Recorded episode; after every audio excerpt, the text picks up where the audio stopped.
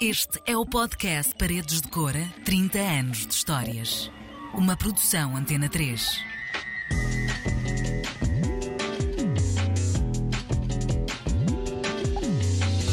O meu nome é Inês Henriques.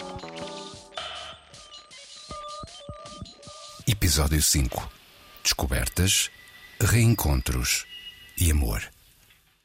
Muito se escreveu e ainda se escreve sobre o Festival Paredes de Cora. O festival que foi construído com base no amor à música e a uma terra no Alto Minho. Esse amor contagiou por quem lá passou a gostos e por quem volta ainda a passar.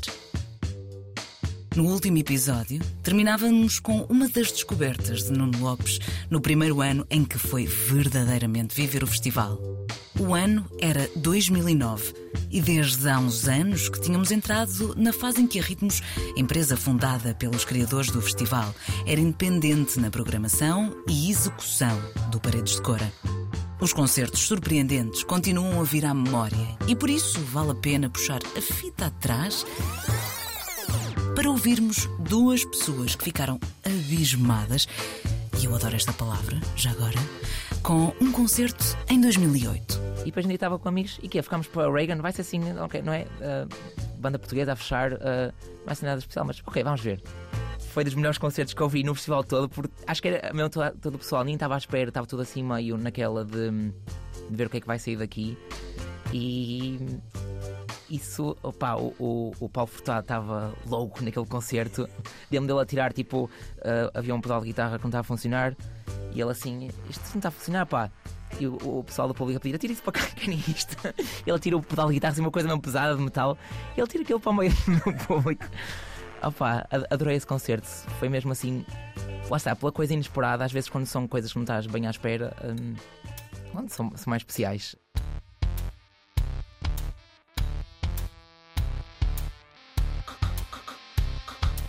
Se ouvirem o podcast com a Marta Rocha, eu vou dizer que um dos meus três concertos favoritos em Paredes de Cor, um deles é português, é o dos Reagan, que acontece numa noite muito particular e os Reagan fecham a noite como se cabeças de cartaz se tratassem de um concerto incrível, dos melhores que eu vi na vida. Eh, e quando eu digo dos melhores que eu vi na vida, nem sequer é só em cor ou só com bandas nacionais, é dos melhores que eu vi na vida.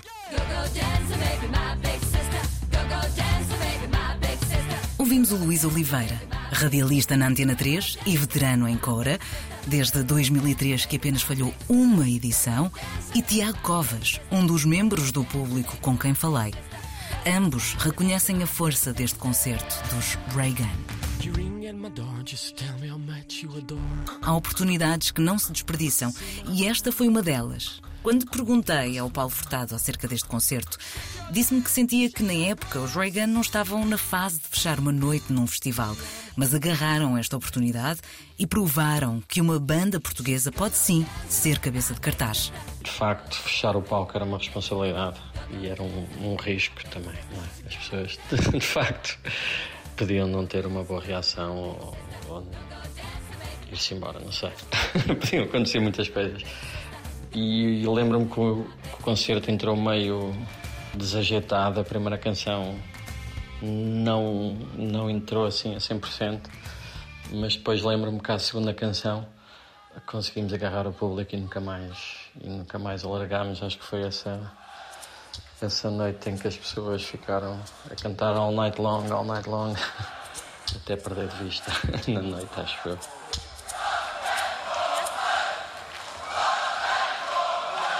E foi, foi um concerto super bonito, foi um concerto mesmo visceral e em que, em que deixámos tudo no palco e foi é uma das experiências mais, mais fixes de sempre.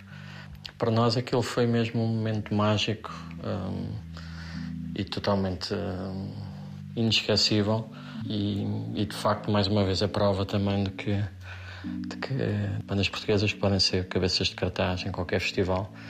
Foi, foi a primeira vez que nos deram essa oportunidade, creio que sim, e, e apesar de ter sido uma coisa meio por engano, eu acho que nós agarrámos-la e provámos que, que podemos ser tão cabeças de cartaz como qualquer outra banda.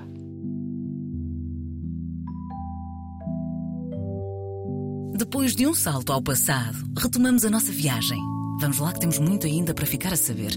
Em 2010 foi o primeiro ano que eu própria estive em Paredes de Cora. Finalmente, a oportunidade de viver um festival. Tal como Ricardo Jerónimo em 1999, também eu tinha 19 anos em 2010. Confirmo, agora com outro olhar, que o espírito de descoberta e aventura da primeira vez em Cora é real. Neste caso, com 11 anos de diferença de Ricardo Jerónimo. Ouvi Love Will Tear Us Apart, versão de Peter Rook no topo da colina. Enfrentei o Mosh nas primeiras filas em Prodigy, completamente louca. Vi o espetáculo visual de Caribou pela noite dentro, sentada na relva. Observei de longe o Circle Pit dos Gallows. Enfim, um ano cheio com tudo a que uma festivaleira tem direito. Os Beatles, em 2011, foram uma surpresa para a Cláudia Guerreiro ou para o Nuno Lopes, por exemplo, mas houve também um dos momentos mais inesperados nessa edição para quem estava no Rio à hora certa.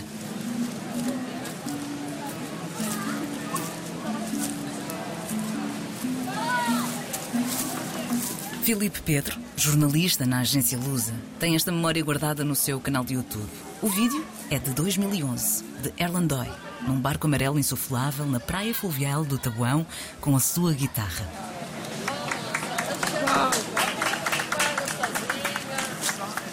Pá, é espetacular, não é? Portanto, foi, um, foi uma integração total. Ele queria comprar ali uma casa, uh, foi, um, foi um momento fantástico. Portanto, que depois voltaram Uh, não sei se foi logo no ano a seguir.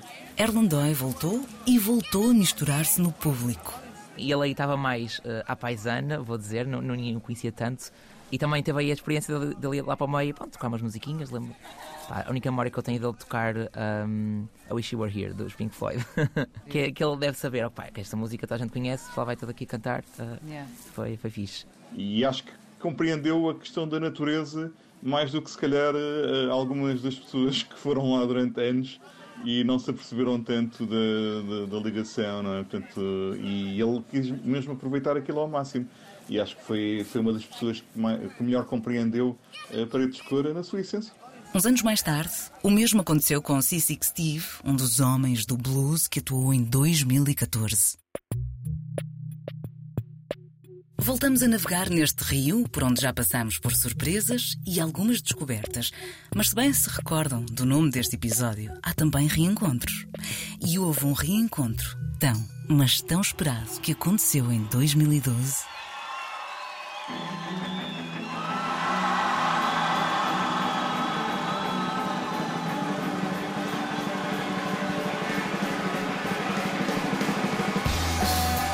Eu nessa noite eu lembro-me que, não tinha dormido uh, porque estava muito nervoso. Era o regresso dos ornatos, era eu saber como é que eu ia cantar aquilo agora, como é que eu ia estar. Depois tudo isso desmistifica e é uma coisa normal, mas uh, quando estamos na expectativa e sem saber o que é que vai ser, como é que vai estar o público, quer dizer, aquilo para mim já era outra vida, os ornatos já eram outra vida. Né?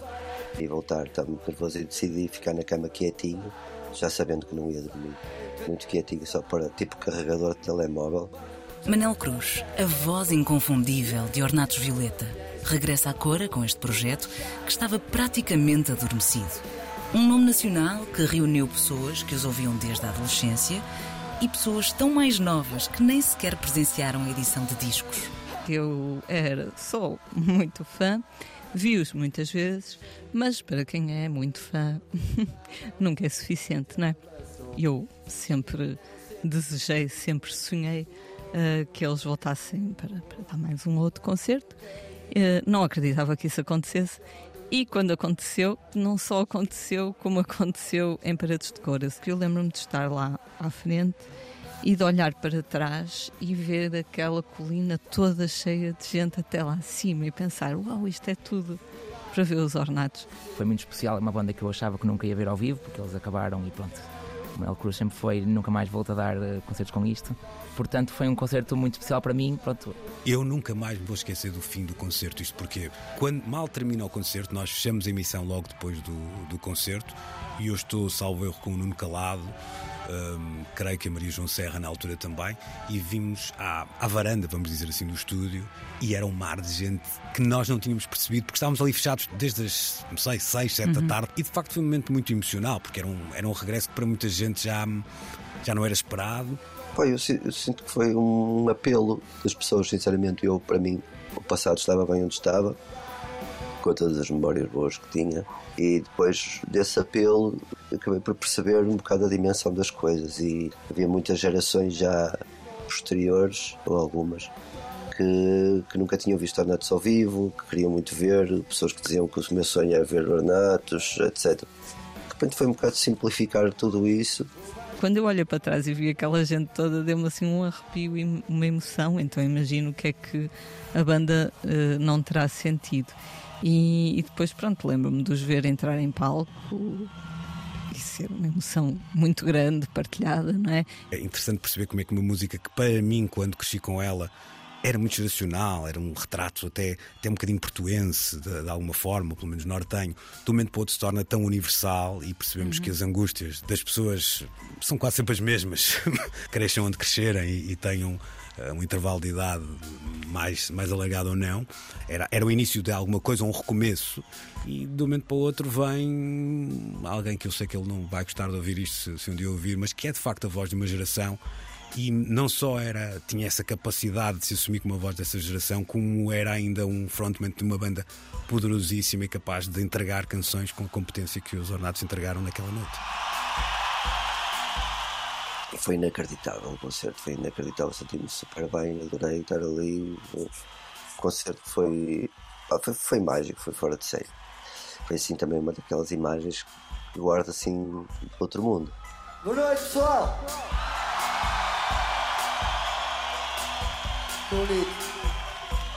Imaginar aquele anfiteatro cheio, um muro quase infinito de pessoas para ver música, é realmente extraordinário. É arrepiante e voltou a acontecer mais tarde, algumas vezes. Ainda em 2012, Paredes de Cora recebe Dead Combo, a dupla composta por Tó Trips e Pedro Gonçalves, que neste concerto tinha a companhia de Alexandre Frazão. É no ano seguinte que o Festival Paredes de Cora se torna Vodafone Paredes de Cora e entra assim no seu vigésimo aniversário.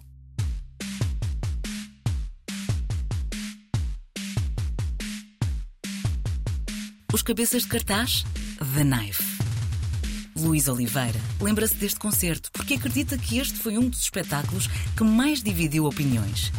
Disruptivo, performativo e não convencional. Esse espetáculo dos The Knife um, jogava muito com uma, uma ideia quase de fraude e de mentira. Era, era um, entre o bailado e o concerto, entre o playback e o cantado. Uhum. Aquilo era tudo muito coreografado baralhou muito aquela ideia que nós temos do que acontece em cima do palco, do músico a tocar um instrumento e, a... e isso causou reações. E é muito interessante percebermos como a música, que é muitas vezes um sítio de uma liberdade total, mas de um momento para o outro não deixamos de ter uma reação conservadora. Ou seja, nós entramos no Museu de Arte Contemporânea, vemos uma sanita pendurada não sei onde e pintada de verde e amarelo e estamos disponíveis a admitir que aquilo possa ser arte. Vamos para a frente de um palco e se não virmos as pessoas certas a tocarem os instrumentos certos e a cantarem no sítio certo, ficamos com dúvidas sobre se aquilo é realmente música ou não é. Uhum. O que é estranho num, num meio que, que, não devia ser tão conservador. E o concerto do Janaife teve essa vantagem. Eu gosto de estar num concerto em que acabou e eu tive uma reação àquilo realmente emocional e extremada. Eu gostei muito ou eu odiei.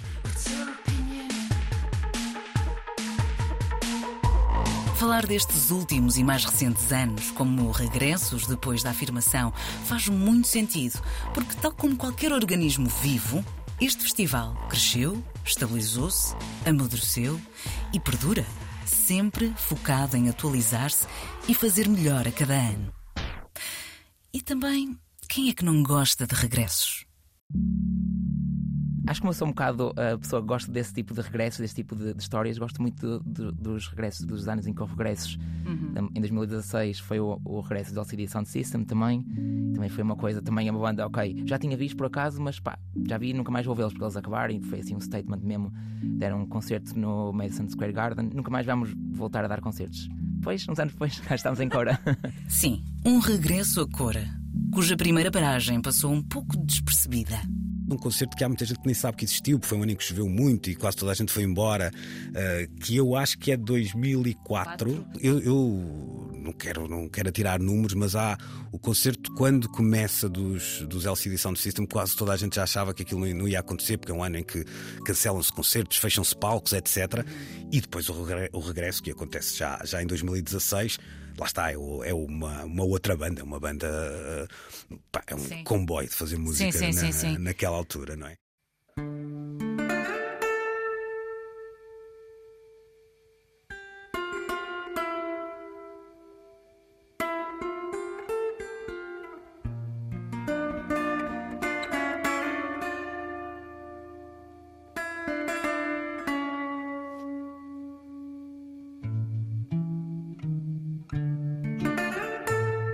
Pedro já estava bastante doente na altura. Ele até levou a família, os miúdos, a mulher. E pronto, e também e foi a cena de ir com o Marco para lá. Porque o Pedro foi num carro e eu, eu fui com, com o Marco numa carrinha. O ano é 2018. Mais um cartaz repleto de nomes imperdíveis. É lá que encontramos Dead Combo e o último concerto em Paredes de Cora com um convidado especial, Mark Lanigan. Até foi João Carvalho que nós já, nós já tínhamos tocado com o Mark Lanigan aqui no Coliseu. E, e o João Carvalho é que disse: Olha, era, uh, gostava que, os Dead Combo viessem cá, mas que, pá, que fosse uma coisa especial e que, que, que, que trouxessem o Mark Lanigan. E pronto, e, e falámos com ele e, e ele aceitou e veio. Nós até estávamos assim naquela, baixo, espero que ele venha. Porque ele, pronto, mas ele veio. Foi especial em tantos sentidos. Um palco repleto de músicos, um concerto extraordinário que, aliás, mereceu uma edição em disco, e porque sim, Dead Combo trazem assim uma energia incomparável pessoa estava com, sei lá, estava com 40 de febre em casa a ouvir um concerto na Antena 3, na aula magna, e a certa altura o Tó chega-se ao microfone daquela forma muito peculiar, não é? Baixando-se e falando assim para o microfone e diz: Obrigado por estarem aqui, nós achávamos que só íamos tocar em buracos e estamos aqui na aula magna. Uh, e pá, eu, apesar do meu estado de quase delírio, uh, sorri na, na cama e anos depois essa frase veio-me à cabeça quando tu os vês tocar para 25 mil pessoas.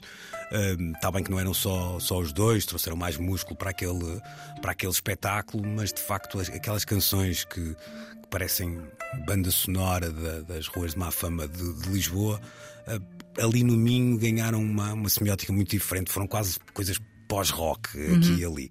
Acho que é uma, uma memória carinhosa até. Uh, acabou por não ser o último concerto dos Dead Combo, mas uh, todos nós pensaríamos que podia ser o último concerto dos Dead Combo, porque o Pedro naquela altura estava muito doente. E foi, foi assim um concerto para mim emotivo, porque sabia dessa situação e, portanto, uh, estava ali a pensar que era a última vez que, que, estava a ver.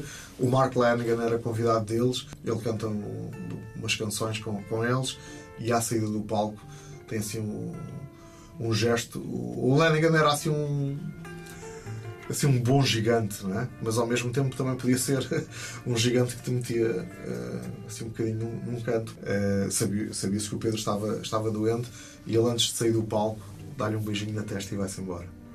Dá-lhe um abraço, um beijinho na testa. E foi aquela imagem de uma ternura uh, que, me ficou, que me ficou gravada e infelizmente já nenhum dos dois está cá.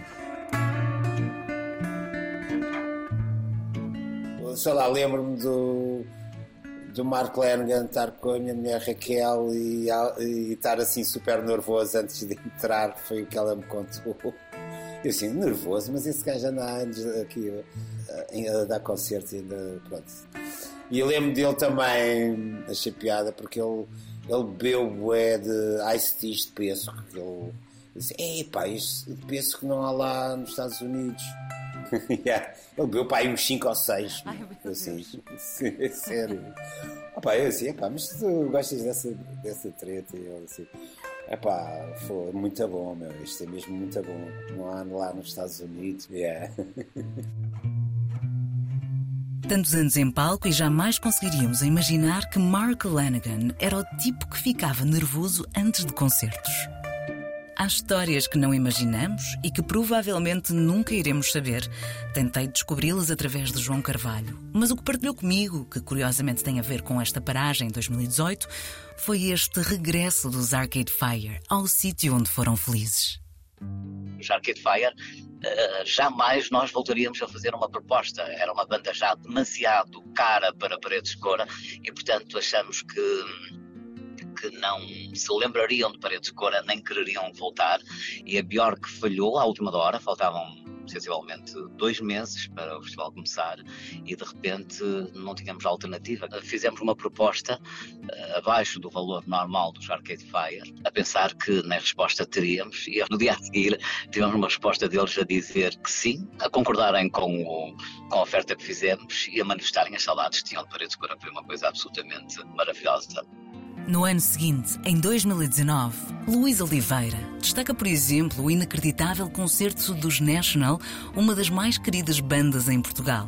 O João Carvalho lembra-se perfeitamente, por exemplo, do carinho que Patti Smith, a rainha do rock americano, demonstrou nas redes sociais pelo concerto e a noite maravilhosa que teve e onde mais uma vez esse famoso muro de gente se voltou a formar. Mais recentemente, há uma boa história que me conta João Carvalho sobre a contratação dos franceses La Femme.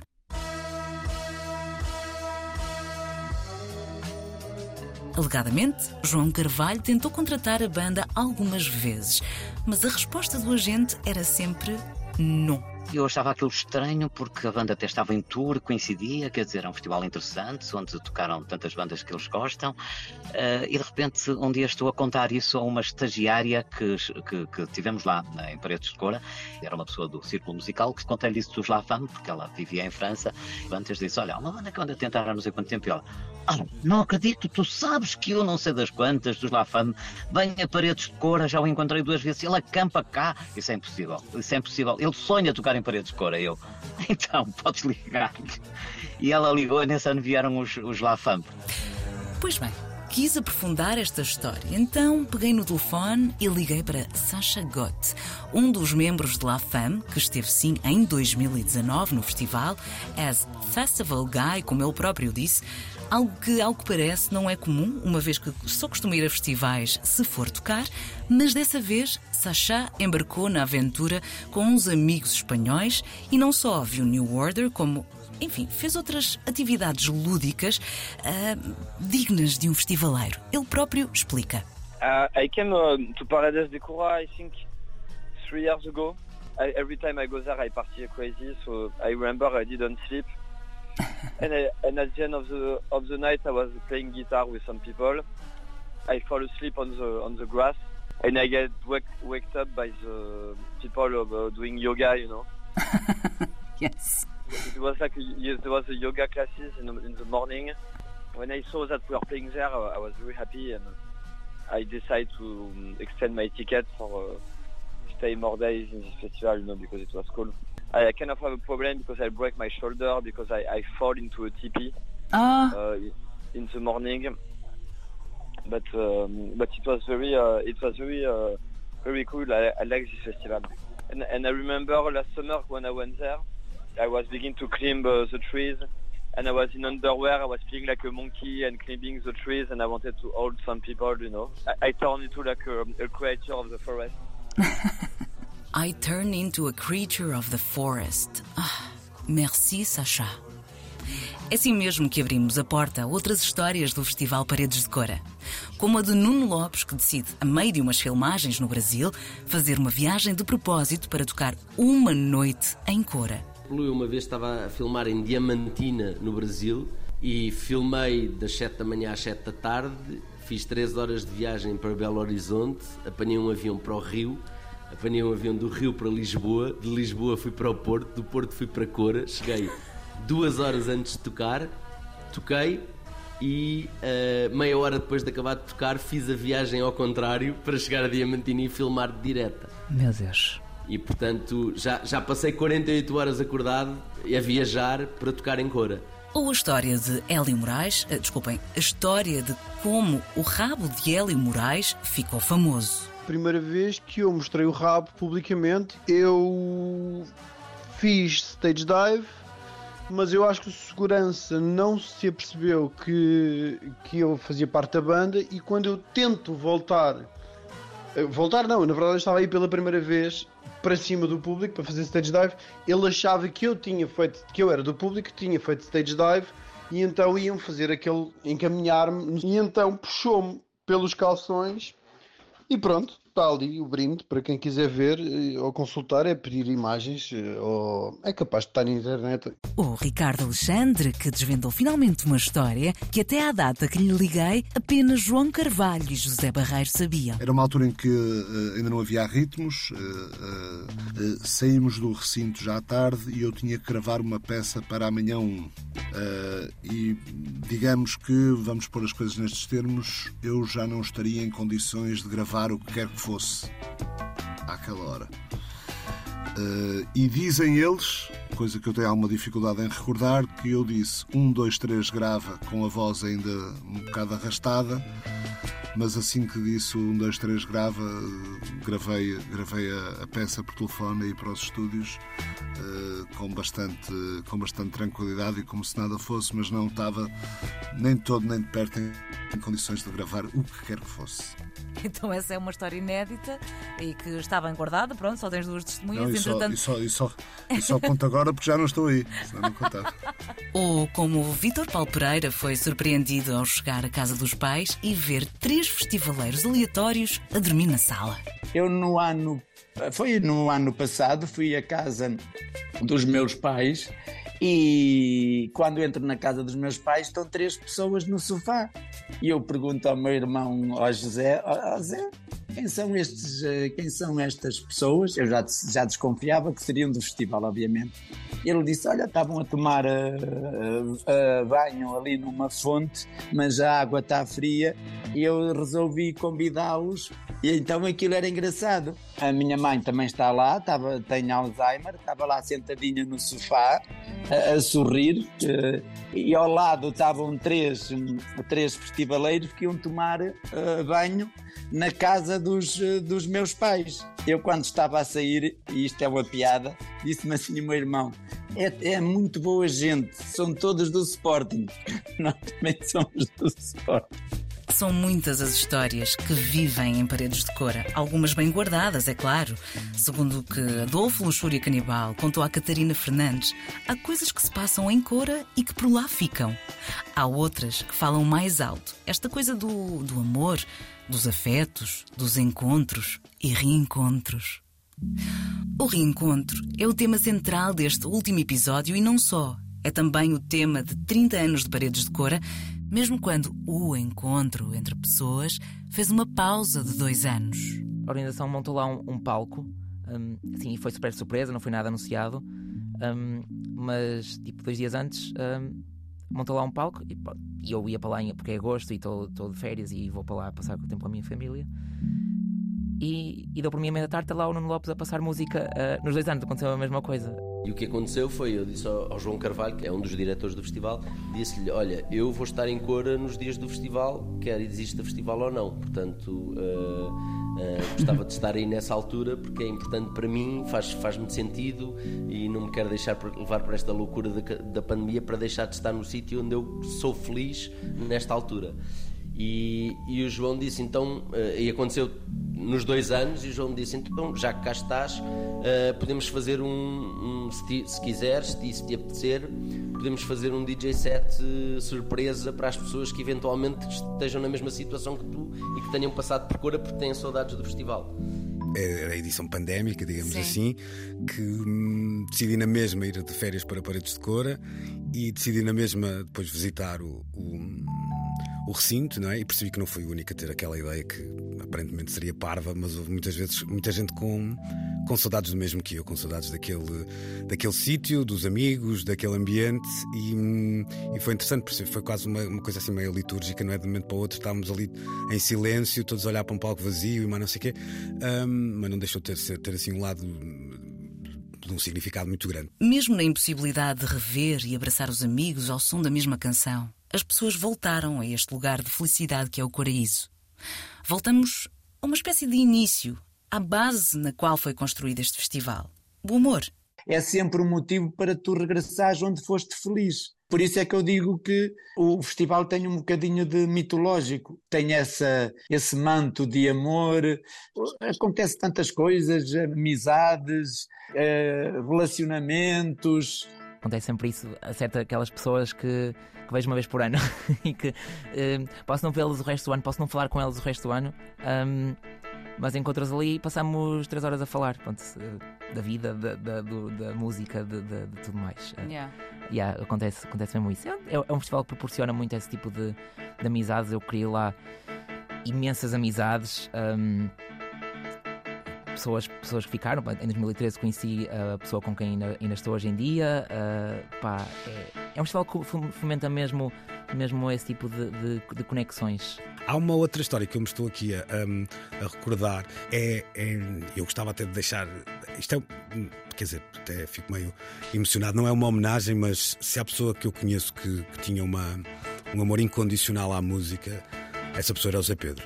E, e eu lembro-me perfeitamente do Zé Pedro cruzar o país inteiro para ir ver esse concerto. Ele estava, salvo erro, em Odmira a tocar com os chutes e pontapés e, e, cruzou o país todo, não só para, para ir tocar primeiro com os chutes, mas depois para ver os Nine Inch Nails. E lá estava ele com os seus binóculos a, a, a ver o concerto super entusiasmado. E, não vou dizer que ele não o teria feito para o outro festival, porque ali era a música e a banda a falar mais alto, mas eu sei que também havia ali uma ideia de, de um sítio onde ele era muito querido, não só por quem organiza o festival, mas também pelo público, e onde ele sentia um calor humano muito grande e onde sentia que aquela paixão que ele tinha para, pela música um, no fundo, ele amava a mesma mulher do que os outros 25 mil uh, festivaleiros que lá estavam. O concerto de que falava Luís Oliveira era de Nine Inch Nails em 2009. A música. A música é uma coisa transcendente. Desperta memórias, leva-nos a reviver momentos do passado, traz sentimentos de esperança no futuro e faz-nos viajar por vários universos. Conecta-nos, no fundo. A estas histórias podia adicionar tantas outras contadas pelos convidados deste podcast, por pessoas que, até à data que este último episódio foi feito, me escreveram e disseram que também elas tinham histórias. Enfim, cinco episódios que poderiam ser tantos mais, mas que agora chegam ao fim. Seja para os que lá viveram, ou para os que foram crescendo em conjunto com o festival, como o Ricardo Alexandre, o Nuno Lopes, o Luís Oliveira, o Nuno Calado, que não sendo dali, são dali, Paredes de Cora é também deles. E de tantos Luíses, Nunos, ou Ricardos, ou Cláudias, ou Lias, e mesmo de Ineses, Paredes de Cora é casa, amor e será sempre música.